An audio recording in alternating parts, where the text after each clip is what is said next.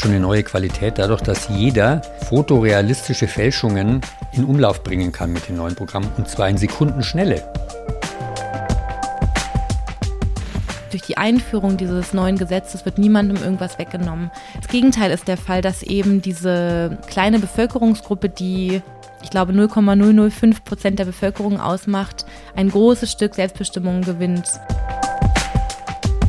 Nichtsdestotrotz würde ich sozusagen grundsätzlich daran festhalten, dass, dass die Linke da aufgerufen ist, überhaupt die, die Vorstellung eines besseren Morgens aufrechtzuerhalten und daran festzuhalten. Blätter Podcast. Der Podcast der Blätter für deutsche und internationale Politik. Ja, herzlich willkommen, liebe Hörerinnen und Hörer, zu dem Podcast für das Blätterheft von September 23. Mein Name ist Karin Gothe. Heute könnt ihr hier drei Gespräche zum aktuellen Heft hören und einen neuen Kollegen kennenlernen. KI-Tokratie hat Ferdinand Muckenthaler seinen ersten Artikel für die Blätter genannt und er spricht mit mir über die Gefahren von künstlicher Intelligenz. Im zweiten Gespräch mit Inga Hofmann geht es dann um die zögerliche Queerpolitik der Bundesregierung. Vor allem aber sprechen wir über das neue Selbstbestimmungsgesetz, das es im Prinzip jedem Menschen ermöglichen soll, über sein Geschlecht und seinen Namen selbst zu entscheiden. Und schließlich, im dritten Gespräch haben wir einen Rückblick auf fünf Jahre Fridays for Future. Christian Jakob plädiert dafür, dass wir uns nicht lähmen lassen von dem Szenario einer Klimakatastrophe, sondern weiter für unseren Planeten kämpfen sollten.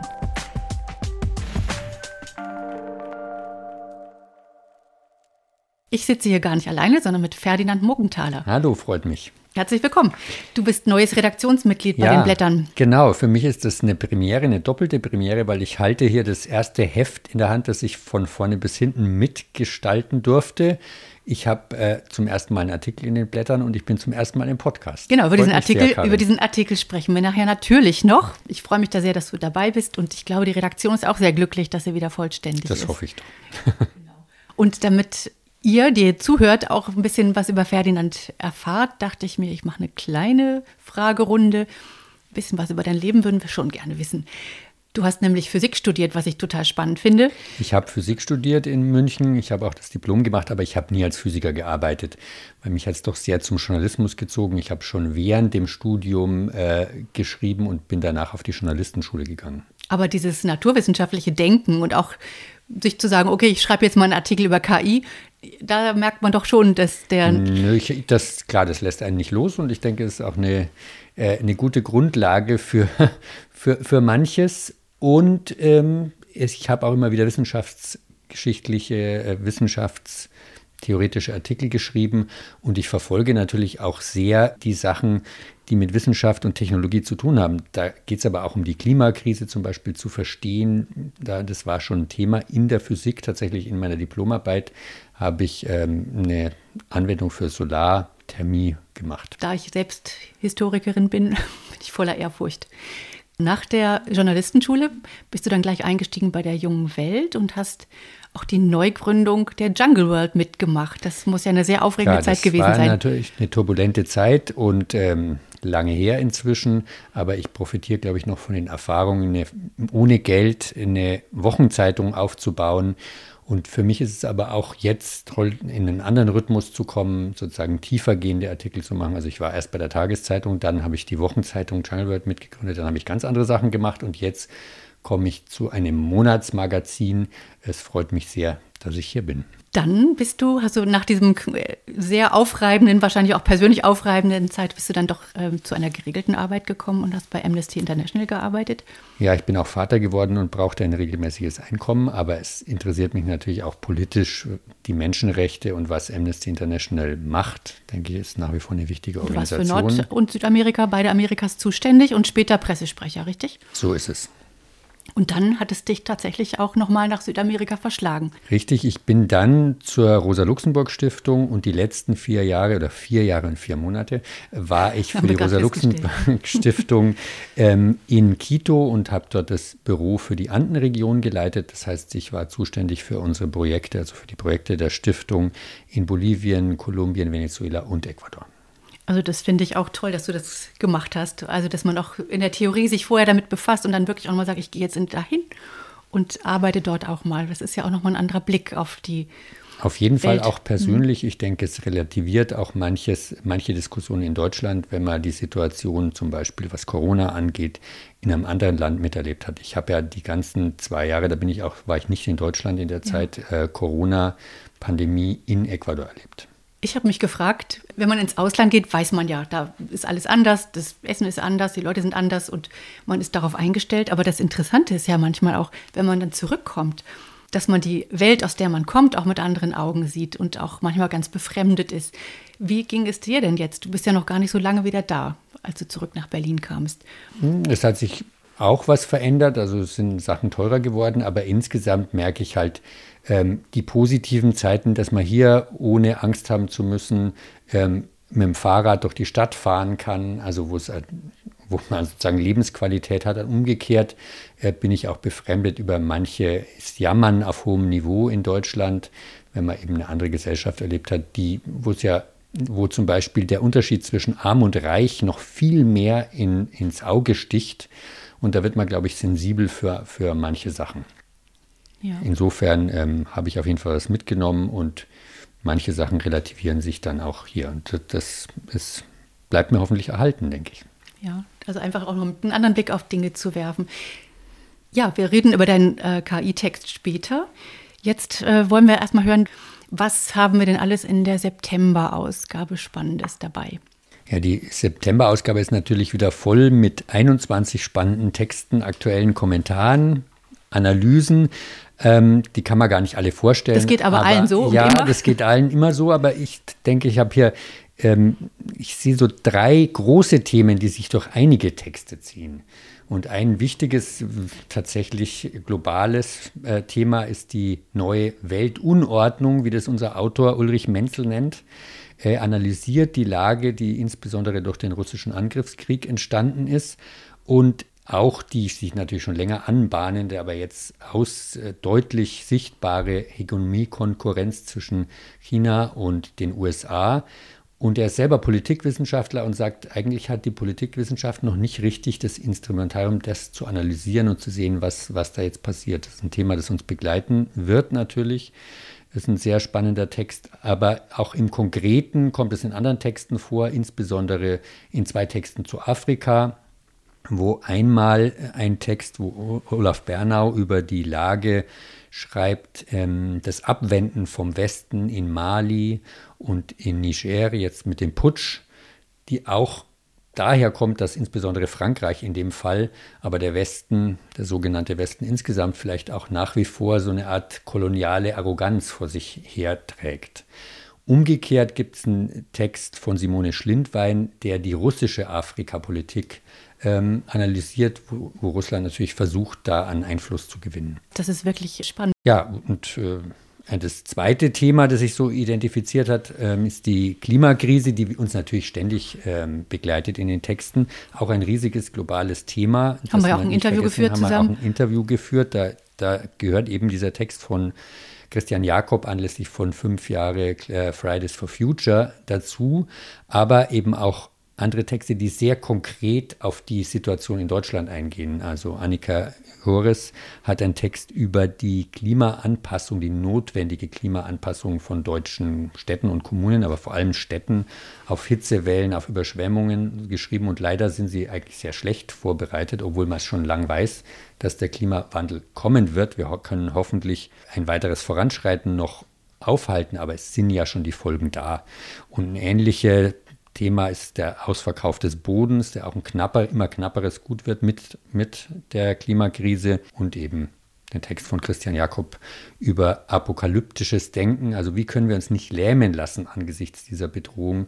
Mit Christian haben wir ja gesprochen. Du hast eben drei Themenkomplexe ja. angesprochen. Ja, einmal Luft holen. Das, das dritte? dritte Thema ist der wachsende Autoritarismus oder Rechtspopulismus oder wie auch immer man das nennen will, in der Welt, also das Voranschreiten von einem antiliberalen Kulturkampf, von antidemokratischer Politik.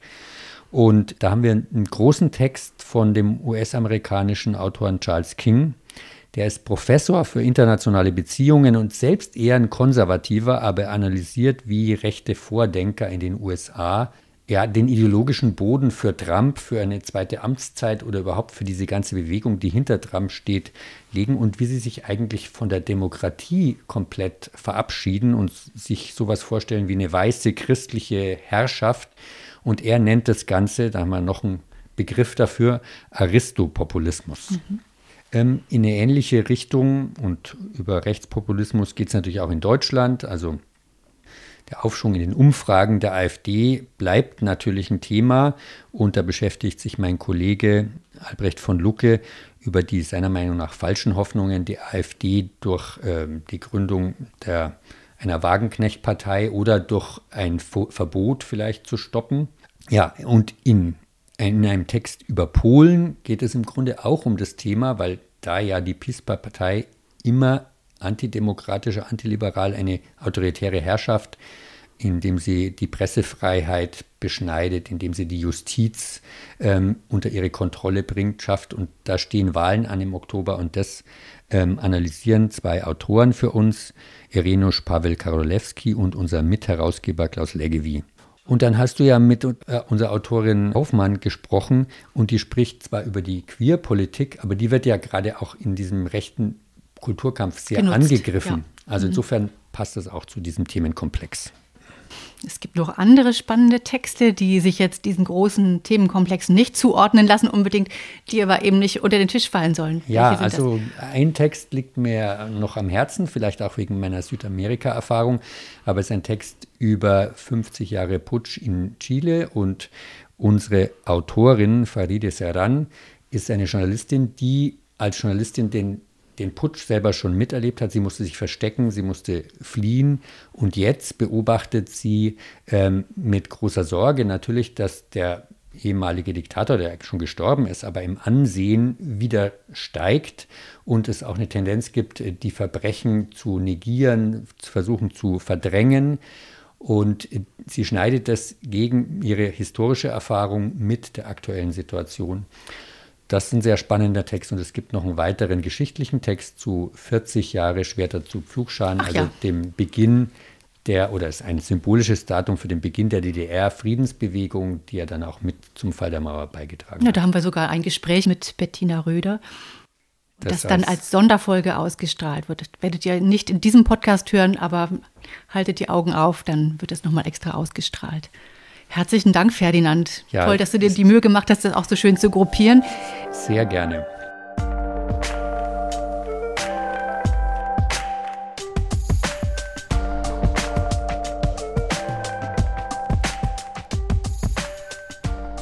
Lieber Ferdinand, jetzt kommen wir zu deinem Artikel über die KI-Tokratie, hast du ihn genannt.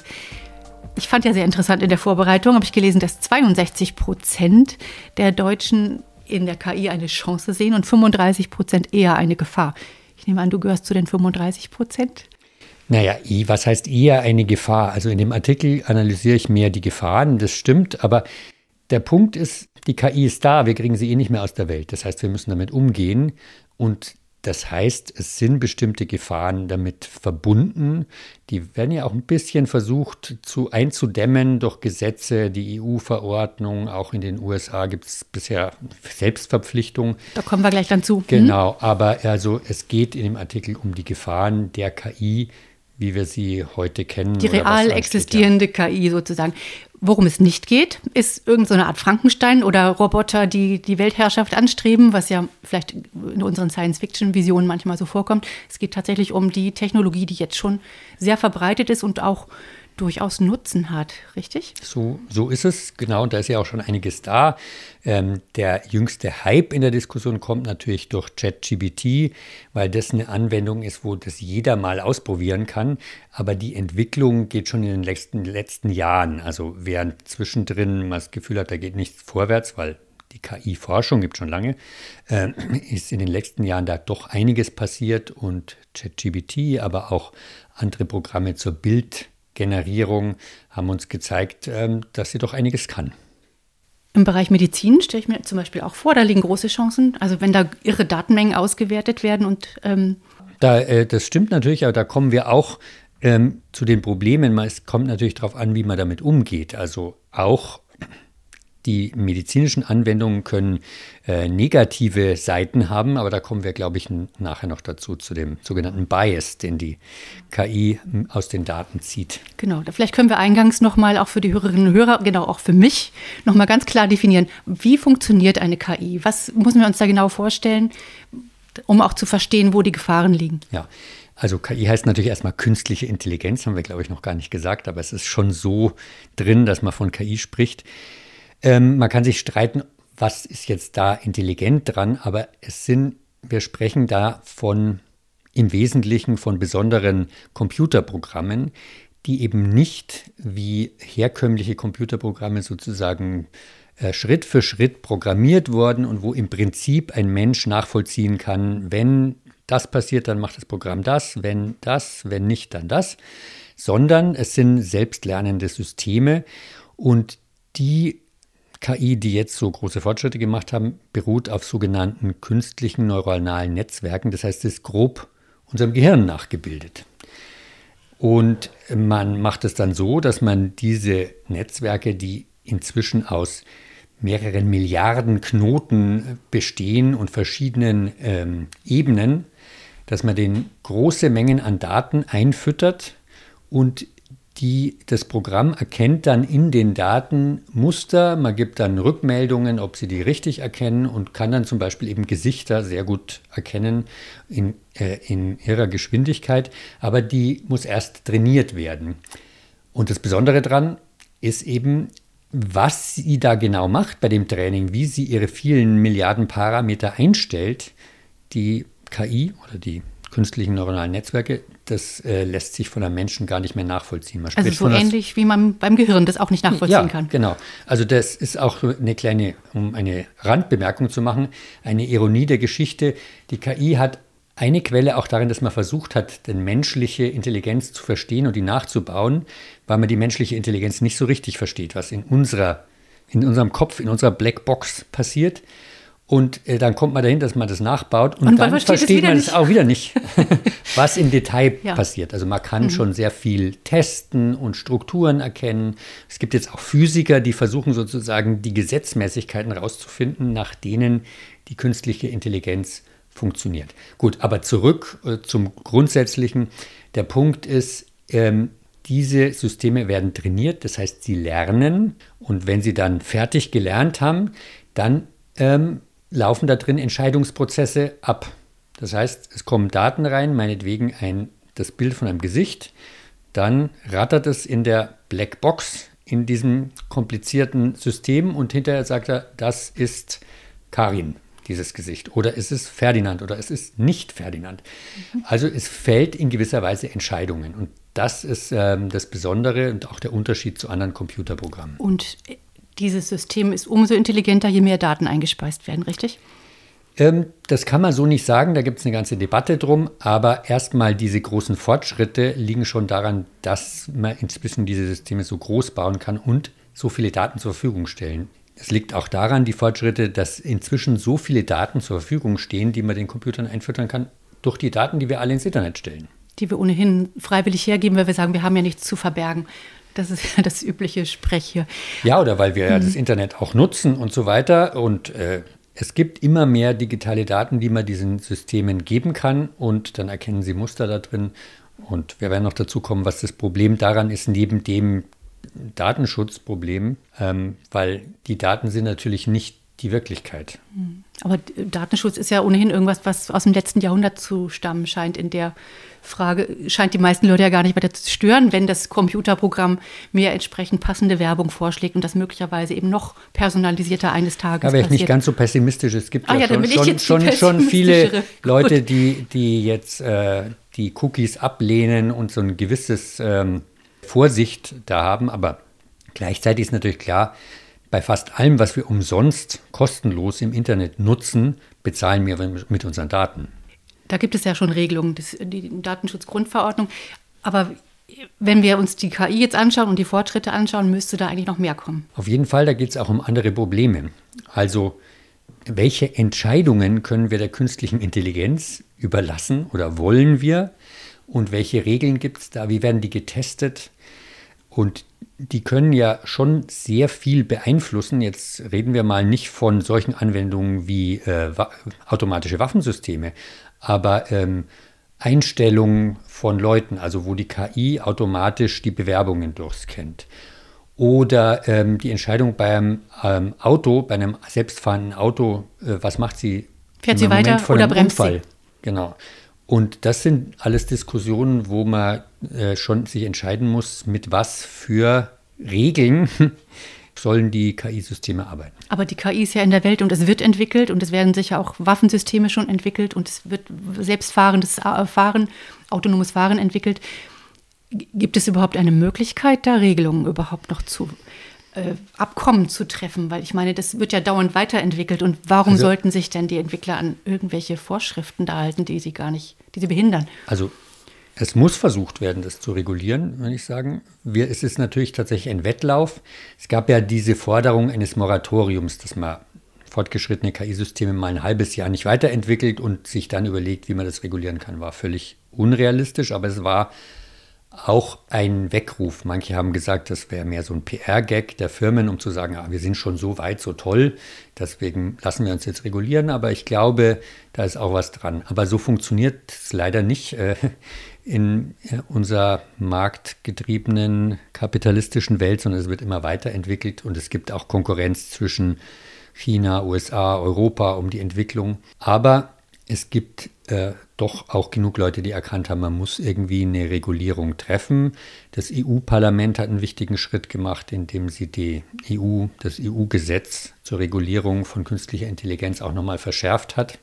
Und man kann auch allgemeine Regeln aufstellen, die auch bei einer Weiterentwicklung noch gelten. Man kann sich zum Beispiel ähm, zwei Sachen also bevor KI-Systeme eingesetzt werden, sollten sie geprüft werden, gut getestet und so wie man es beim Medikament macht. Also man, wir, äh, es werden auch nicht neue Medikamente auf die Menschheit losgelassen, ohne dass sie ein Prüfverfahren durchlaufen.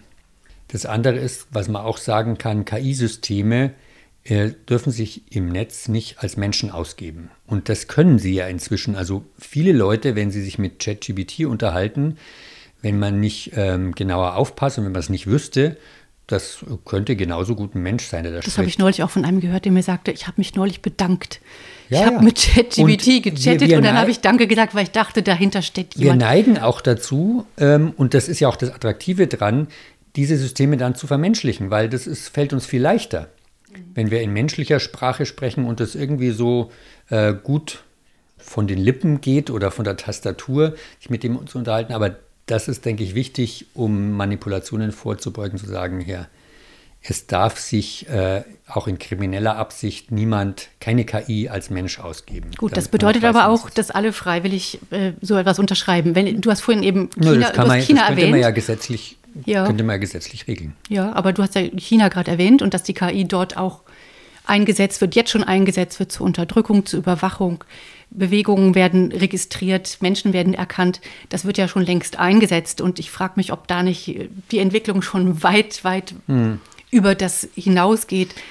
Aber es sind zwei verschiedene Sachen. Also das, die zur Überwachung eingesetzten KI-Systeme sind bisher sowas wie, ähm, wie Live-Gesichtserkennung. Also du hast Überwachungskameras und die sagen dir in dem Moment, wer da vorbeigeht.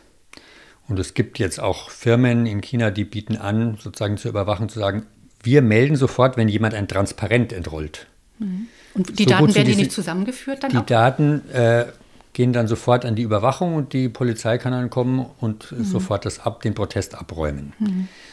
Sehr ähm, interessantes System, ja, auch für andere Staaten. Genau. Und umgekehrt in, in einem System, wo das Internet zum Beispiel nicht so reguliert ist, besteht natürlich eher die Gefahr darin, dass ähm, politische Akteure zum Beispiel KI einsetzen, um massenhaft irgendwie versuchen, die Meinung zu beeinflussen. Also was es jetzt schon gibt mit Trollen, aber da müssen meistens noch Menschen dahinter setzen, dahinter sein, die Posts oder was formulieren. Und mit der KI, wie sie jetzt ist, kann man sich schon gut vorstellen, dass man sozusagen Bots ähm, programmiert, die massenhaft individuell auf dich eingehen, die sich mhm. mit dir unterhalten und dann ja. vielleicht auch sowas wie eine Beziehung aufbauen. Und für solche, für sowas ist natürlich wichtig zu sagen, ähm, Leute, erstens passt auf, nicht alles, was so ausschaut, muss unbedingt, da muss ein Mensch dahinter stecken. Und zweitens zu regulieren, auch mit Strafbewehrt, dass niemand äh, solche Fakes in Umlauf bringt, ohne dass sie ganz deutlich gekennzeichnet sind. Und davor ja hat China ja. auch Angst. Und China hat, China, die Regierung hat ein Gesetz entlassen, erlassen, dass KI äh, gekennzeichnet werden muss. Ah, weil sie natürlich dann auch Angst haben, dass sich das, was sie erfunden haben, gegen sie wenden kann. Ähm, aber wir haben jetzt gerade auch über Deepfake gesprochen. Also das ist ja etwas, was uns auch sehr beschäftigt, natürlich als Journalisten. Wir reden ja hier als zwei Journalisten miteinander. Die Leute sind ja jetzt schon zu großen Teilen sehr skeptisch und sagen, das sind Regierungsmedien oder die sind bezahlt, das ist Propaganda. Ich glaube niemandem mehr außer meinem besten Kumpel und der schreibt mir in Telegram immer, was los ist.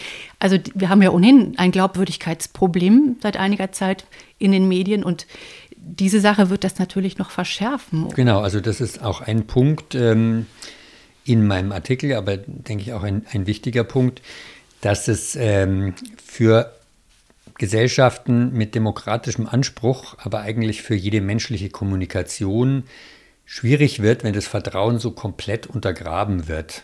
Und natürlich gab es Fälschungen schon immer. Es wurden Fotos retuschiert, es wurden Bilder von irgendwelchen Sachen in Umlauf gebracht. Im Mittelalter kursierten Gerüchte. Aber ähm, es, denke ich, hat schon eine neue Qualität dadurch, dass jeder fotorealistische Fälschungen in Umlauf bringen kann mit den neuen Programmen und zwar in Sekundenschnelle. Mhm. Und auch täuschend echt, ja. Ja, genau, also täuschend mhm. echt. Und ähm, das ist so einfach, dass man einfach das, äh, die, die sozialen Medien, das Internet zuballern kann mit gefälschten Fotos. Und ähm, gerade von prominenten Figuren, wo es viele Fotos gibt, können die so gut sein, können auch gute Videos sein. Da gab es ja auch dieses vom Papst, nicht? Auf einer Ja, das, das war ja noch relativ schlecht gemacht und harmlos insofern, als man dann irgendwie drüber lachen konnte. Aber ähm, sozusagen, wenn man sich das ein bisschen überlegt, da kann man, äh, kann man Politikern Sachen in den Mund legen, die sie nie gesagt haben, und das ist dann in der Welt. Mhm. Und das gilt für alle möglichen anderen. Vorne dran ist leider wieder irgendwie sowas wie die Pornoindustrie, die oft bei technologischen Entwicklungen dran ist, was dann äh, im Moment für viele Frauen auch ein Problem ist, dass, dass ihre Gesichter dann in, in pornografische Darstellungen ein, einmontiert werden. Also da kommt und, dieses Kriminelle damit, zusammen. Damit erpresst werden können ja. zum Beispiel. Wenn du nicht zahlst, dann veröffentlichen wir das. Hm, kriminelle Energie gepaart mit der neuen Technologie macht dann genau das. Aber Du schreibst ja auch in einem Artikel von Arms Race und es gibt ja auch da wieder einen Hoffnungsschimmer, weil letztlich ist es ja nur eine Technologie. Wenn ich in der Lage bin, die eine zu entwickeln, kann ich ja möglicherweise auch die Technologie entwickeln, die die andere wiederum erkennt. Das heißt, ich setze dann eine KI ein, die dann mir sagt, okay, diese Bilder sind echt und diese sind falsch, oder? Genau, also es ist schon prophezeit und es scheint mir sehr, sehr realistisch, dass es eben so ein, äh, ein Wettlauf gibt zwischen Anti- oder Erkennungssoftware, die die Fälschungen äh, erkennt, und den Fälschungen selber. Also so ähnlich wie wir das kennen bei, der, bei den Computerviren und der Antivirensoftware, ja. die ständig abgedatet werden muss. Es ist natürlich äh, eine Herausforderung, wie man so schön sagt, für unsere ganze Gesellschaft da hinterherzukommen, weil es ist schon eine immense Geschwindigkeit. Umgekehrt weiß man ja, wir gewöhnen uns sehr schnell dran, so wie wir das ChatGBT benutzen ja viele schon so. Es ist oft eine Spielerei, aber auch manchmal für, für die Uni, für ein Schulreferat.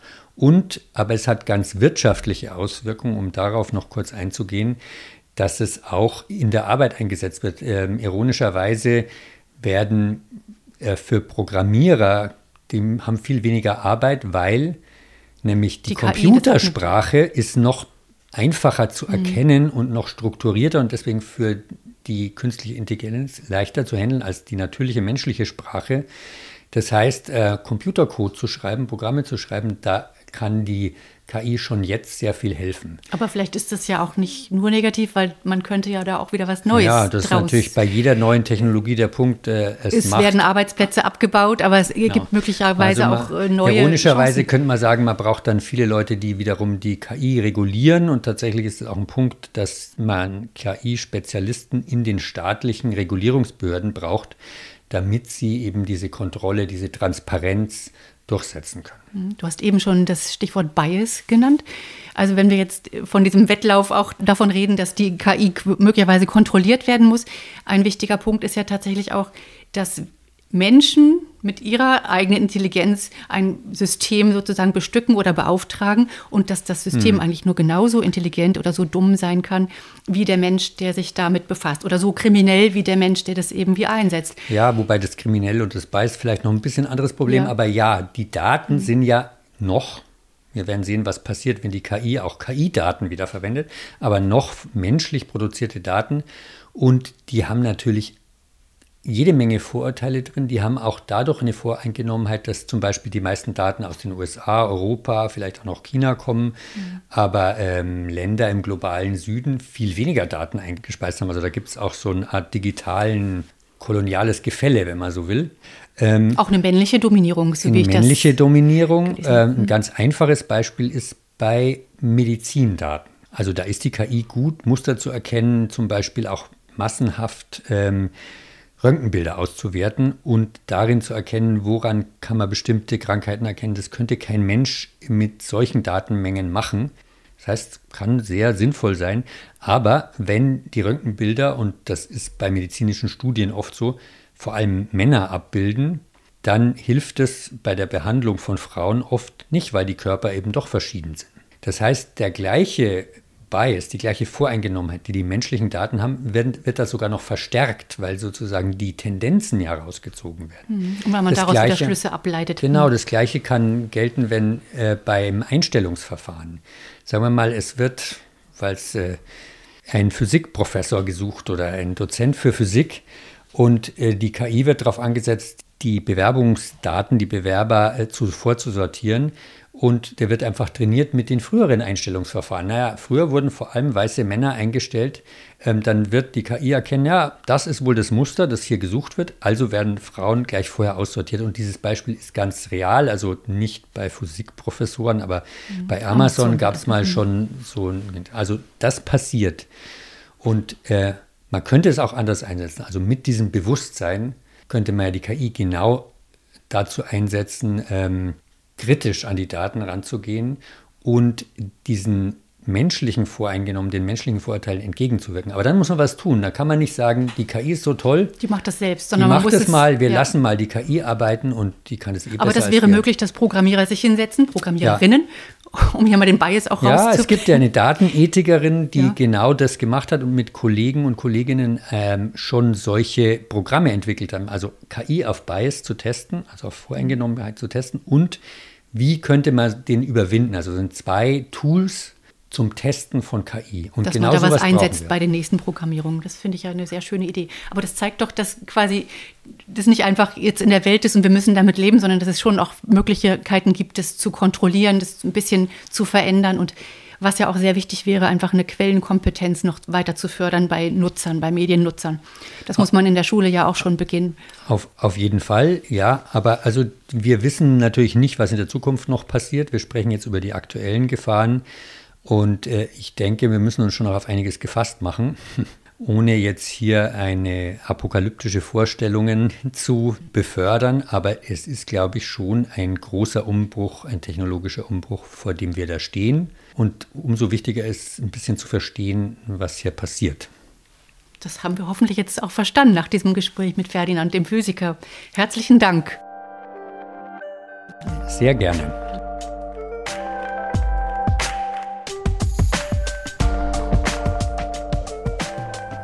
Herzlich willkommen, Inga Hofmann. Hallo Karin, schön, dass ich hier sein darf. Schön, dass du da bist. Du kennst die Redaktion ja auch schon ganz gut aus früheren Zeiten. Jetzt bist du Redakteurin beim Tagesspiegel für Sport und queere Themen und hast auch in dieser Eigenschaft einen Artikel, einen Fachartikel verfasst über die zögerliche Haltung der Regierung in Sachen Queerpolitik und kritisierst das relativ stark. Der Text heißt Der blasse Regenbogen oder ein blasser Regenbogen. Ähm, jetzt ist es aber so, dass vor ein paar Tagen erst die Regierung ein Selbstbestimmungsgesetz vorgelegt hat. Und ich finde dieses Gesetz ehrlich gesagt ziemlich innovativ und äh, fast revolutionär, weil es wirklich den Selbstbestimmungsgedanken ernst nimmt. So wie ich es verstehe, ist es jetzt so, dass jeder Mensch ab 14 Jahren zum Standesamt gehen kann und sagen kann, ich möchte meinen Namen ändern und meinen Geschlechtseintrag. Und das ist ja schon etwas, was es vorher noch nicht gegeben hat. Ja, der Gesetzentwurf, der jetzt verabschiedet wurde, wird ja von Verbänden und Vereinen auch eben deswegen als Meilenstein gefeiert, wird als wichtiger Schritt bezeichnet. Das ist in der Tat ein wichtiger Schritt in Richtung Selbstbestimmung, in Richtung ein selbstbestimmteres Leben führen. Das Besondere ist, dass es ab jetzt per Selbstauskunft beim Standesamt möglich ist, den Geschlechtseintrag und den ähm, Vornamen ändern zu können. Ähm, bei Personen unter 14 muss es von den Eltern ausgehen, bei Jugendlichen ab 14 können die Jugendlichen das selbst ähm, anfordern, brauchen aber die, ähm, die Zustimmung der Eltern. Und bei Volljährigen, die können es natürlich dann alleine per Selbstauskunft machen. Und das ist eben ähm, ja etwas, was es bisher so in Deutschland noch nicht gab, in anderen Ländern ähm, mittlerweile zum Teil eingeführt wurde. Das alte Gesetz war ja wirklich sehr alt. Es stammte noch von 1981 und es äh, war sogar verfassungswidrig, wurde mehrmals gerügt. Es war ja unter anderem dort die Verpflichtung teilweise, dass man sich sterilisieren lassen musste, um eine Geschlechtsänderung herbeizuführen. Genau, das ähm, sogenannte Transsexuellengesetz, das bisher galt, ähm, hat ganz viel Leid bei trans-, nicht-binären, intergeschlechtlichen Personen ausgelöst. Es lag unter anderem daran, dass es bis 2009 notwendig war, sich scheiden zu lassen, beispielsweise, um überhaupt den Eintrag ändern zu können. Bis 2011 gab es diesen besagten Sterilisationszwang. Man muss dazu sagen, dass Betroffene bis heute nicht entschädigt wurden. Es gibt immer noch keinen ähm, Entschädigungsfonds für Personen, die von diesem Sterilisationszwang betroffen waren. Vereinzelte Forderungen gab es aus der Politik, breitere Forderungen von Verbänden und Vereinen, endlich so einen Fonds einzurichten. In dem aktuellen Gesetzentwurf ist er aber nicht vorgesehen und es gibt auch bislang keine ernsthaften Bestrebungen, den umzusetzen. Die Aufregung um das Gesetz ist äh, sehr groß und vielleicht wird auch noch mal über diese Entschädigungsfonds weiter diskutiert werden. Die Aufregung ergreift aber interessanterweise nicht nur die betroffenen Gruppen, sondern wirklich, man hat das Gefühl, die gesamte Bevölkerung. Jeder hat da eine Meinung zu. Wie erklärst du dir das? Ähm, ja, das ist ein Thema, was zum einen sehr aufgebauscht wurde in den letzten Jahren von KritikerInnen eines solchen Selbstbestimmungsgesetzes ähm, und was eben auch ja sehr sag ich mal, Identitätsfragen aufgreift. Insofern ist natürlich nachvollziehbar, dass es ähm, eine Debatte darum gibt, wie diese Debatte aber geführt wird und wie auch da Scheinargumente angeführt werden, ist zutiefst problematisch. Und ich glaube, dass man da auch immer wieder sich vor Augen halten muss, von cisgeschlechtlichen Personen, also Personen, die sich mit dem Geschlecht identifizieren, was ihnen bei der Geburt zugewiesen wurde, wird nicht erwartet, dass, ähm, dass sie psychologische Gutachten einreichen oder einen Amtsgerichtsbescheid, um zu beweisen, welches Geschlecht sie haben. Ja, also ich denke, alle würden auf die Barrikaden gehen, wenn von ihnen plötzlich so eine Art ähm, Beweis für ihr Geschlecht gefordert würde. Aber genau das ist halt die Lebensrealität von trans, intergeschlechtlich und nicht-binären Personen. Ähm, und ja, diese Ungleichbehandlung, sich die immer wieder vor Augen zu führen, ist, glaube ich, wichtig, um diese Debatte auch ein bisschen zurechtzurücken. In den Debatten geht es aber weniger darum, dass eine Minderheit, die ja da betroffen ist, mehr Rechte bekommt, sondern man hat das Gefühl, das ist eine Art Kulturkampf, der ausgerufen wird. Das ähm, gibt ja auch Anklänge in anderen europäischen Ländern oder vor allem in den USA erleben wir das natürlich auch, dass die Diskussion über geschlechtliche Identitäten zu, ja, zu einer Art rechter Kulturkampf äh, ausgebaut wird. Ähm, siehst du das auch in Deutschland?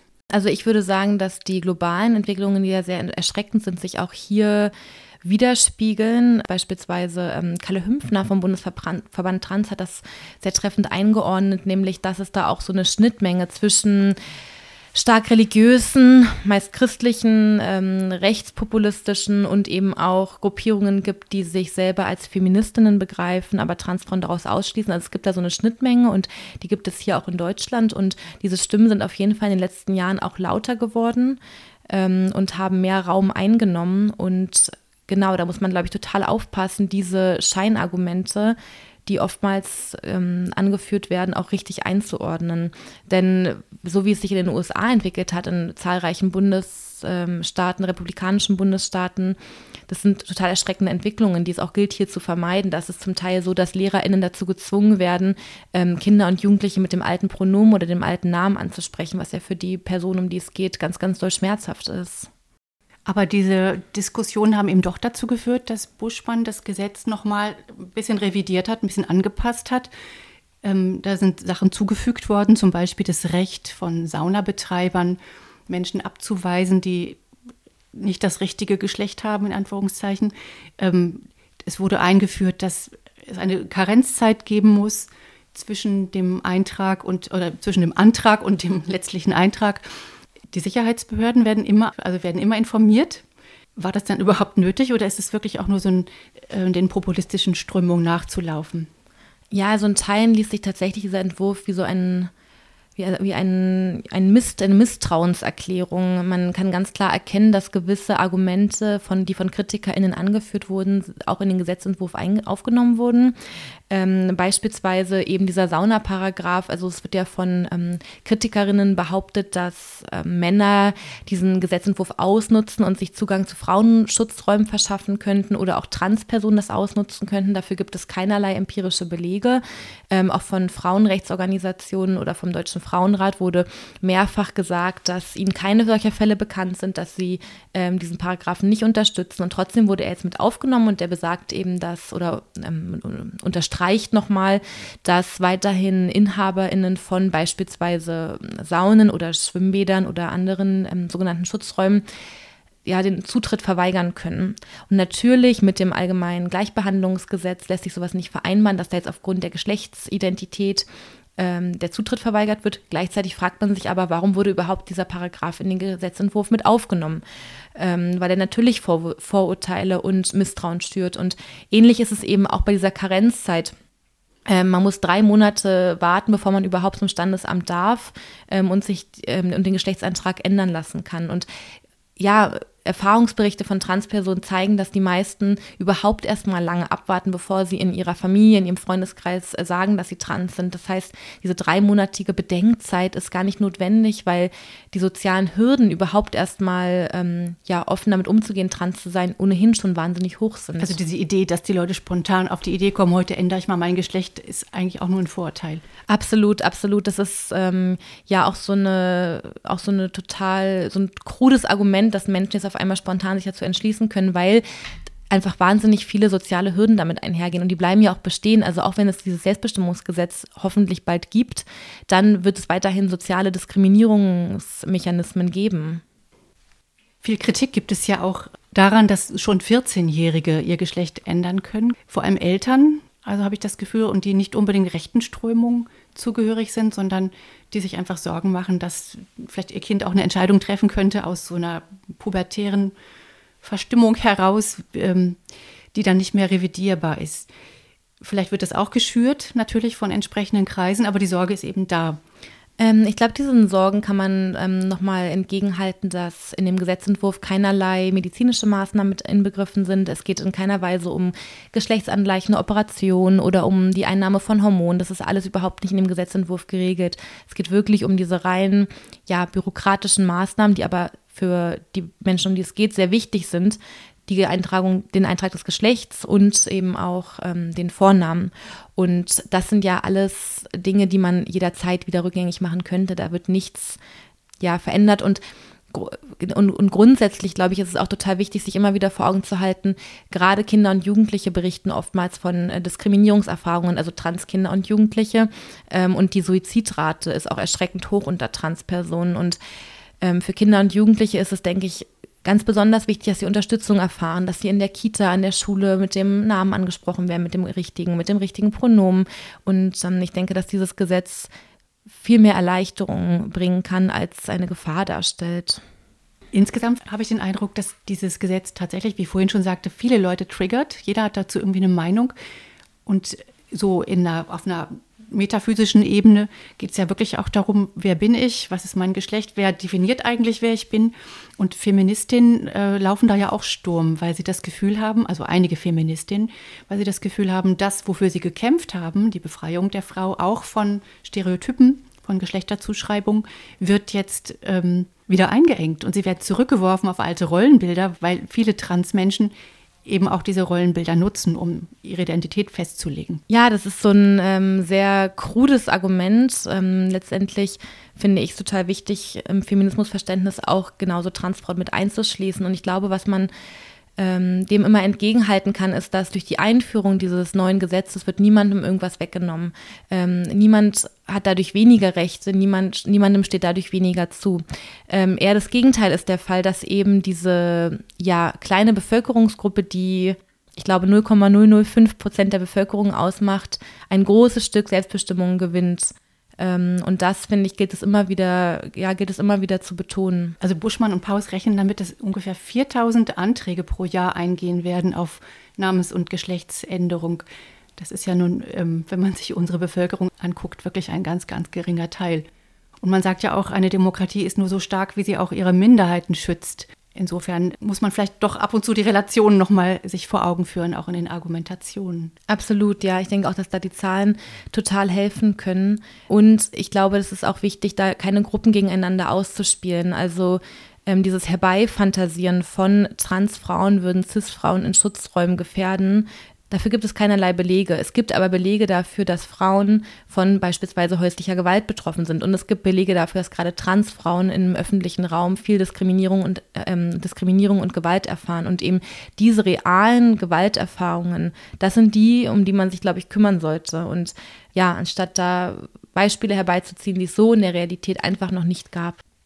Du schreibst ja in deinem Artikel auch, dass noch mehr Baustellen offen sind. Also es, ähm, diese Selbstbestimmungsgesetz ist ein Schritt auf dem Weg, aber der Regenbogen ist ja nach deiner Vorstellung sehr blass.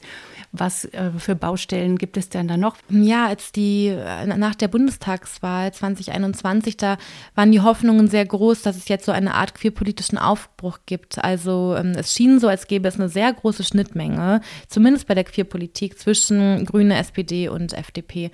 Und eine, ein Vorhaben war eben dieses Selbstbestimmungsgesetz und ein weiteres war die Reform des Abstammungsrechts. Und die sollte eigentlich auch schon lange verabschiedet worden sein. Es hat sich aber immer noch nichts getan. Und das ist wirklich ein, ein Reformvorhaben, das endlich angegangen werden muss, weil aktuell ist es so, dass bei gleichgeschlechtlichen Paaren, also beispielsweise zwei lesbischen Müttern, nur die Person, die das Kind gebärt, bei der Geburt automatisch als Mutter eingetragen wird in die Geburtsurkunde des Kindes.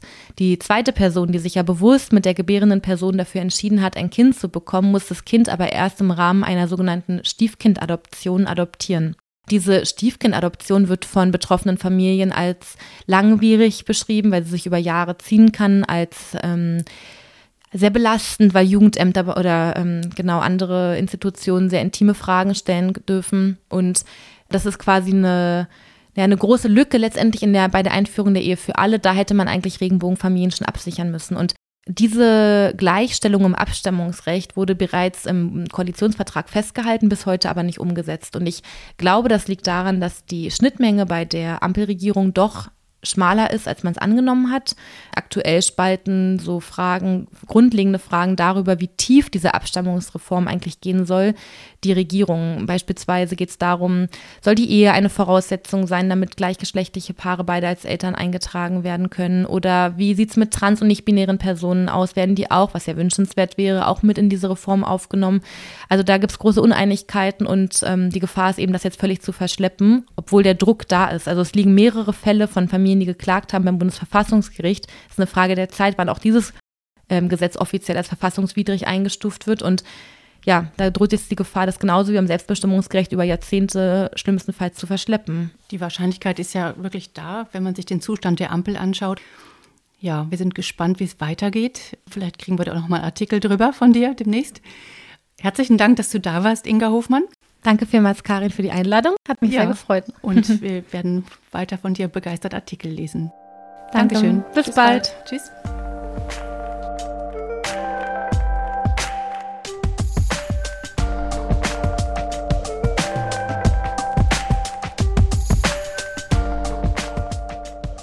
Ferdinand und ich, wir begrüßen jetzt hier bei den Blättern Christian Jakob, Taz-Redakteur, Experte für Migrationsfragen und Buchautor.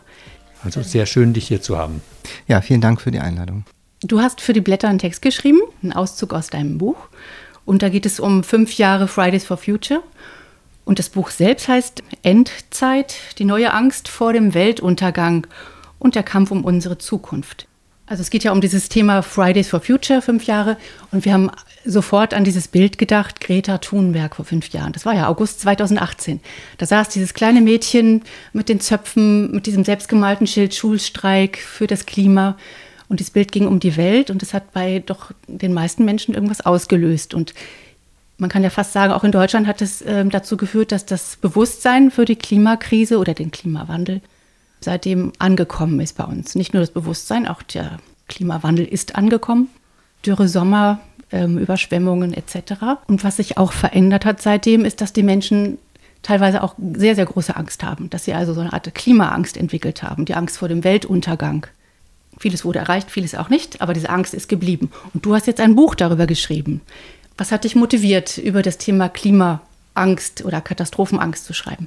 Also in dem Buch geht es ja nicht nur um Klimaangst, sondern um apokalyptische Ängste insgesamt, die sich auf sehr unterschiedliche Bereiche beziehen können. Also das Klima ist schon der wesentliche Bereich dabei, würde ich sagen. Aber es gibt es in anderen, wenn man in andere gesellschaftliche Milieus hereinschaut, da gibt es auch äh, Untergangsängste, die sich auf ganz andere Dinge beziehen. Also angefangen beim Blackout über den Volkstod bis hin zur Atomangst. Also es gibt sehr viele, die Machtergreifung der künstlichen Intelligenz. Also es ist insgesamt eine sehr apokalyptische Stimmung, äh, wie ich finde. Und ähm, äh, das Klima ist, fällt auf jeden Fall in den Bereich der rationalen Ängste natürlich. Es gibt auch irrationale Ängste, die sich aber sozusagen in der Art, wie die sich manifestieren, zum Teil sehr ähnlich sind. Die Motivation war, dass ich, dass ich glaube, dass das, ähm, dass das eine schwierige Entwicklung ist. Also je mehr sich Fatalismus, Endzeitglauben, Abwehr und Verdrängung äh, ausbreiten, desto ähm, schwieriger wird das auch sozusagen Menschen dafür zu ähm, begeistern, Einfluss auf politische Verhältnisse zu nehmen. Das macht äh, gesellschaftliche Auseinandersetzungen insgesamt schwierig und äh, darum geht es in dem Buch. Ja, und ist es nicht doch dann wirklich ein großer Unterschied zwischen irrationalen Ängsten, sagen wir mal, vor dem Bevölkerungsaustausch, das auch viel von der Rechten kommt oder sowas, und rational begründeten wie der Klimakrise, wo ja für viele tatsächlich auch eine Aktion daraus erwachsen hat. Ähm, du sprichst über alles diese unter einem, einer Überschrift, aber wie erkenne ich sozusagen die Unterschiede zwischen einer rational begründeten Angst, die motivierend sein kann, und einer lähmenden, apokalyptischen Vorstellung? Also ich glaube, das sind zwei unterschiedliche Dinge. Also so rationale Ängste können auch äh, lähmend sein. Also das, das, den Unterschied würde ich da gar nicht machen. Die Klimabewegung würde ich davon allerdings ausnehmen. Also ich äh, schreibe das auch in dem Buch, dass der Klimabewegung dieser Apokalyptik äh, zu Unrecht vorgeworfen wird, weil der, sozusagen die Motivation, die sie haben, auf die Straße zu gehen. Du hattest vorhin fünf Jahre Fridays for Future äh, angesprochen, Greta Thunberg. Also ich finde, dass man deren Verdienste gar nicht hoch genug schätzen kann. Und dieser ganze Aktivismus ist ja überhaupt nur erklärbar mit der Vorstellung, äh, dass man noch Einfluss nehmen kann. Also dass die Zukunft gestaltbar ist, dass politische Einflussnahme möglich ist äh, von zivilgesellschaftlicher Seite und ich würde sagen, dass sich die, der wahre Apoka die wahre Apokalyptik sozusagen jenseits zivilgesellschaftlicher, äh, zivilgesellschaftlichen Engagements festgesetzt hat oder verbreitet hat. Und zwar wo? Ähm, bei denen, die sagen, das bringt alles nichts mehr. Also es, es gibt äh, sozusagen die zynische Variante, die sagt, ja, die, äh, die Menschheit, die ist sozusagen dem Untergang geweiht, das geschieht ja auch ganz recht, die ist, äh, hat es nicht besser, besser verdient, da braucht man jetzt eh gar nichts mehr machen. Es gibt auch äh, sozusagen die Variante, die sagt, die Klimawissenschaft, ähm, die ist viel zu defensiv in ihrer, äh, in ihrer Kommunikation, das ist in Wirklichkeit alles viel schlimmer, das bringt ohnehin gar nichts mehr und die deswegen auch gar nicht auf die Idee kommen würden, sich an, an, an einer Aktion der Klimabewegung zu beteiligen, weil die sagen, das ist, der Zug ist eh äh, abgefahren. Und ähm, ich würde sozusagen die, die sozusagen die, die problematischen Varianten dieses apokalyptischen Denkens außerhalb der zivilgesellschaftlich Engagierten ansetzen, weil wenn man, wenn man so denkt, äh, geht man nicht mehr auf die Straße. Aber es gibt ja auch noch die Normalbürger sozusagen, die da sitzen und sagen, ja, jetzt trenne ich meinen Müll, aber irgendwie ich habe auch kein Auto, aber trotzdem kann ich das Klima nicht retten. Und die sind ja auch nicht jenseits von allem. Wie ja, kann man die denn erreichen? Also das, sind, das ist ja in dem Sinne keine apokalyptische Haltung, wenn wir sagen, ich kann das Klima jetzt nicht retten. Also ähm, ich glaube, naja, das aber fängt auch so ein bisschen an, im Sinne von, ist mir sowieso egal. Ja, ne? das gibt es mhm. also sozusagen schon. Also wenn man sagt, das ist, der Zug ist eh abgefahren, dann äh, tritt genau das auf, was du gerade beschrieben hast. Dann macht es auch gar keinen Sinn mehr, sich irgendwie zu engagieren. Das, ähm, das, ist, äh, das ist in der Tat ein Problem. Also die ganzen äh, Veränderungen, die jetzt anstehen, die jetzt notwendig sind, die funktionieren natürlich nur, wenn die gesellschaftlich auch mitgetragen und akzeptiert werden. Und wenn da sozusagen sich das Bewusstsein ähm, äh, etabliert, da kann man jetzt eh nichts mehr machen, das ist alles äh, gelaufen, in 40, 50 Jahren ist das alles, alles passé, dann fehlt natürlich ähm, der gesellschaftliche ähm, äh, Druck, aber auch sozusagen die, die gesellschaftliche Akzeptanz für die, für die Veränderung. Und da kommt man aber auch wieder zu, dem, zu dieser apokalyptischen Rhetorik. Ich glaube nämlich, dass äh, der Teil der Gesellschaft, der sagt, das ist alles aufgebauscht, übertrieben, das ist alles ein Schwindel, dass diese Haltung äh, sich auch so ein Stück, ein Stück weit daher speist, dass ähm, mit der Apokalypse argumentiert wird äh, und dass die Leute abstößt und ihnen vor den Kopf stößt und gesagt wird, also das ist, das ist alles Humbug und äh, diese, diese Klimaspinner, diese Weltuntergangssekte, die kann man nicht ernst nehmen. Das heißt, nehmen. man sollte einfach über Klimawandel sprechen und nicht über Klimakatastrophe oder ähnliches. Nö, also gegen den Begriff Klimakatastrophe oder Klimakrise habe ich jetzt gar nichts. Also ich, äh, also der, der Punkt, wo ich sagen würde, ähm, da, da wird schwierig ist, wenn immer sozusagen sehr schnell äh, sozusagen alles äh, mit dem Ende der Menschheit. Und das ist sozusagen immer gleich das Maximum, was irgendwie in die Diskussion reingebracht werden kann. Wer irgendwie dagegen ist, ist sofort, äh, gegen irgendwas ist es sozusagen sofort gegen das Weiterleben der Menschheit. Wer für bestimmte Dinge ist, ist, ist für das Weiterleben der Menschheit. Und ich glaube, wenn man die, ähm, diese Dimension immer sofort sozusagen in die Diskussion reinbringt, dann äh, ja, tut man sich keinen Gefallen. Das ist sozusagen zu groß, um überhaupt das, das äh, kognitiv zu handeln, wenn es gleich das ist, um das ganze Überleben Leben geht. Es ist zu groß, das kognitiv zu handeln. Ich habe da so meine Zweifel, dass das so haltbar ist. Also mir scheint da die Klimawissenschaft jetzt auch nicht so, ähm, äh, sich da einig zu sein, was jetzt sozusagen wie schnell passiert. Aber wir haben ja vorhin über die Frühphase von Fridays for Future gesprochen. Das ist eine Phase, in der es äh, eine Reihe von Studien und Papieren und äh, Aufsätzen gab, die relativ einflussreich bei vielen Menschen waren und wo schon ähm, Szenarien verhandelt worden sind und auch für realistisch gehalten worden sind, wo es hieß plus 5 Grad bis Ende des Jahrhunderts und dann ist es tatsächlich äh, sehr fraglich, ob die Menschheit das überstehen würde als Ganzes. Und jetzt ist in relativ kurzer Zeit seitdem äh, zum einen viel passiert und zum anderen äh, ist auch sozusagen das, das, das Wissen, das seitdem dazugekommen ist, so, dass man jetzt für das Wahrscheinlichste, wovon jetzt gesprochen wird, irgendwas von plus 2 bis plus 3 Grad äh, ist, womit zu rechnen ist, was schlimm genug ist, aber was schon nochmal eine andere Zukunftsperspektive ist als diese plus 4 bis plus 5 Grad, von denen viele Menschen 2017, 18 so gelesen haben. Rita Thunberg hat auch in dieser Zeit ähm, mit diesen Szenarien, äh, diese Szenarien kommuniziert, hat das dann zum Teil auch später wieder gelöscht und ähm, das hat sich aber, glaube ich, sehr, sehr tief bei Menschen festgesetzt und deswegen ist jetzt immer sozusagen sofort der der, der Fluchtpunkt der, äh, der Auseinandersetzung, das Ende der Menschheit. Aber interessant ist ja auch, das schreibst du ja auch in deinem Buch, ja. ja die Apokalypse, also das Ende. Mhm. Und dann kommt aber der Kampf für unseren Planeten. Ja, der wird also ja dadurch davon auch beeinträchtigt. Das ist ja genau mein Punkt. Also sozusagen der Kampf um die, um die, um eine, um eine bessere Zukunft oder vielleicht eine, die nicht so viel schlechter ist wie das, was, ähm, was zum Teil befürchtet wird, der ist ja nur führbar, wenn, äh, wenn da so ein gewisser äh, Glauben sich erhält daran, dass diese, ähm, dass diese Auseinandersetzungen äh, noch möglich sind. Also und wenn man Glauben daran, dass es einen Fortschritt geben kann. Ja. Du sprichst ja auch um gewisse Fortschrittsvorstellungen. Da ähm, knüpfst du ja auch an ein bisschen an, an, an alte linke Vorstellungen, zitierst Marx und so weiter. Da frage ich mich, äh, müssen wir den Fortschrittsbegriff nicht doch ein bisschen justieren, weil äh, zu Recht gab es ja auch eine Kritik an diesem Fortschrittsglauben in der Vergangenheit. Ja, also kann man, habe ich jetzt äh, gar nichts dagegen, aber also den jetzt komplett zu entsorgen, das ging mir ein bisschen zu weit. Also äh, klar muss man sich Gedanken machen, was, was Fortschritt heißt. Also ich schreibe ja in dem, in dem äh, letzten Teil ja auch, dass Fortschritt heute natürlich heißt, mit weniger auszukommen und irgendwie eine gute Idee davon zu haben, wie ein gutes Leben mit weniger funktionieren kann. Das ist ja was, was, was es früher so in der Form äh, nicht gab. Das ist eine relativ junge Vorstellung. Aber ähm, nichtsdestotrotz würde ich sozusagen grundsätzlich daran festhalten, dass, dass die Linke da aufgerufen ist, überhaupt die, die, die, die Vorstellung eines besseren, eines besseren Morgens äh, aufrechtzuerhalten und daran festzuhalten, auch wenn die objektiven Bedingungen dafür natürlich jetzt unter, also mit Blick auf die Ökologie schwieriger geworden sind. Und mein Punkt ist, dass man nicht so weit gehen darf, diesen Gedanken gleich komplett abzuschaffen. Und da habe ich jetzt schon ein bisschen äh, die, die Wahrnehmung, dass die Idee, man könnte noch ein besseres Morgen herbeiführen, immer weniger Anhänger findet. Und gerade in Milieus, äh, in denen der Gedanke früher sehr hochgehalten worden ist. Also das finde ich sehr stark auch in dem Text. Das sieht man sehr deutlich, dass du da auch äh, mit Leidenschaft dahinter stehst. Du zitierst auch irgendwann, ähm, wenn man nicht an eine Sache glaubt, kann man auch nichts daran verändern. Und oder sich dafür einsetzen. Und das äh, ist natürlich genau der Punkt. Also glauben wir daran, dass wir mit unserem Fortschritt überhaupt die Klimakrise, den Klimawandel noch so gestalten können, dass die Erde lebenswert bleibt. Du wirkst sehr optimistisch, aber kann man das auch äh, den Menschen im globalen Süden so erklären? Ich hoffe doch. Und äh, also das, die hängen ja ein Stück weit auch davon ab, dass diese Auseinandersetzungen im globalen Norden geführt werden. Das ist ja äh, sozusagen die Krux einer Sache, dass diejenigen, die darunter in erster Linie zu leiden haben, am wenigsten politischen Einfluss darauf nehmen konnten und nehmen können.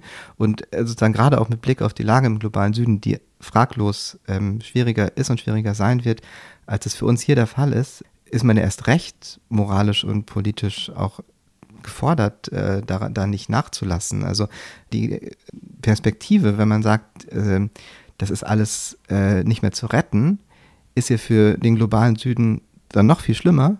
Und deswegen würde ich gerade sagen, mit Blick auf die äh, Situation dort, äh, muss man ja an dem Gedanken festhalten, dass da äh, sehr wohl noch ähm, äh, Einflussnahme möglich ist und bleiben wird. Leider ist es ja, scheint es aber ja so zu sein, dass das hier sehr schwer zu vermitteln ist, dass man irgendwie sozusagen ein gutes Leben mit weniger hier organisieren muss, damit der globale Süden auch ähm, die Menschen im globalen Süden besser leben. Hm. Ähm, das ist ja auch dieses Scheitern der eigentlich bescheidenen Maßnahmen der sogenannten Fortschrittskoalition. Jetzt wird auf die Grünen eingehauen, die ja gar keine so radikalen Maßnahmen vertreten haben. Also wie kann man, vielleicht um nochmal auf diese Fortschrittserzählung hinzukommen, hast du, wo findest du Ansatzpunkte, dass man das eben schaffen kann, das zu überwinden, dass man nicht einerseits völlig resigniert und andererseits so einen Egoismus entwickelt, weil die Hauptveränderungen müssen hier in den USA, vielleicht jetzt auch in China stattfinden.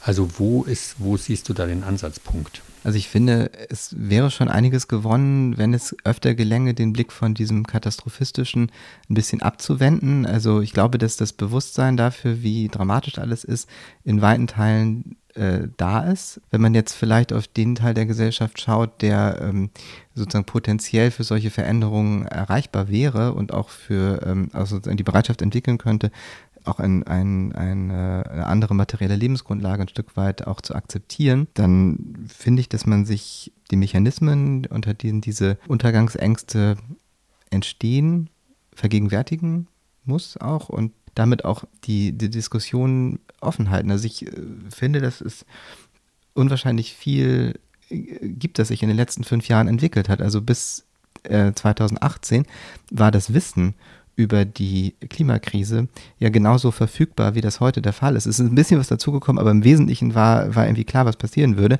Es hat aber fast niemanden interessiert. Und es ist jetzt ein sehr, sehr kurzer Zeitraum, ungefähr fünf Jahre, in denen das sehr stark in den Mittelpunkt der gesellschaftlichen Auseinandersetzung gerückt ist. Die Klimabewegung ist, würde ich denken, heute die ja global größte äh, soziale Bewegung, muss es auch sein. Das äh, ist auch die Voraussetzung dafür, dass, die, dass diese Veränderungen überhaupt angestoßen werden können.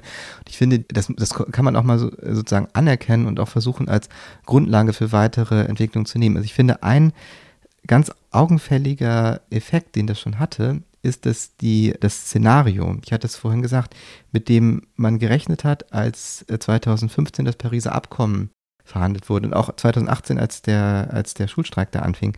Das waren plus 5 Grad bis Ende des Jahrhunderts.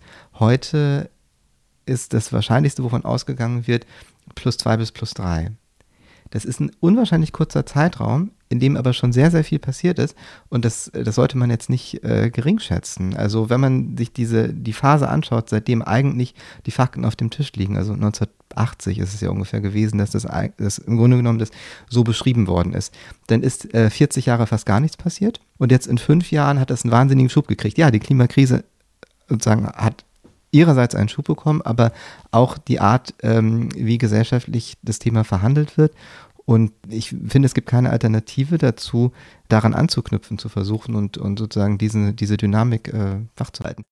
Herzlichen Dank, Christian Jakob war das. Ja, herzlichen Dank und gerne lesen wir natürlich wieder abwägende Gedanken dazu von dir auch in den Blättern und wir, glaube ich, folgen genau dieser Maxime, nicht zu verharmlosen, aber auch nicht um sensationslüsternde Schlagzeilen äh, zu produzieren, dass das die Realität zu verfälschen. Wir wünschen dir viel Dank. Erfolg mit ja, dem. Vielen Dank. Dankeschön.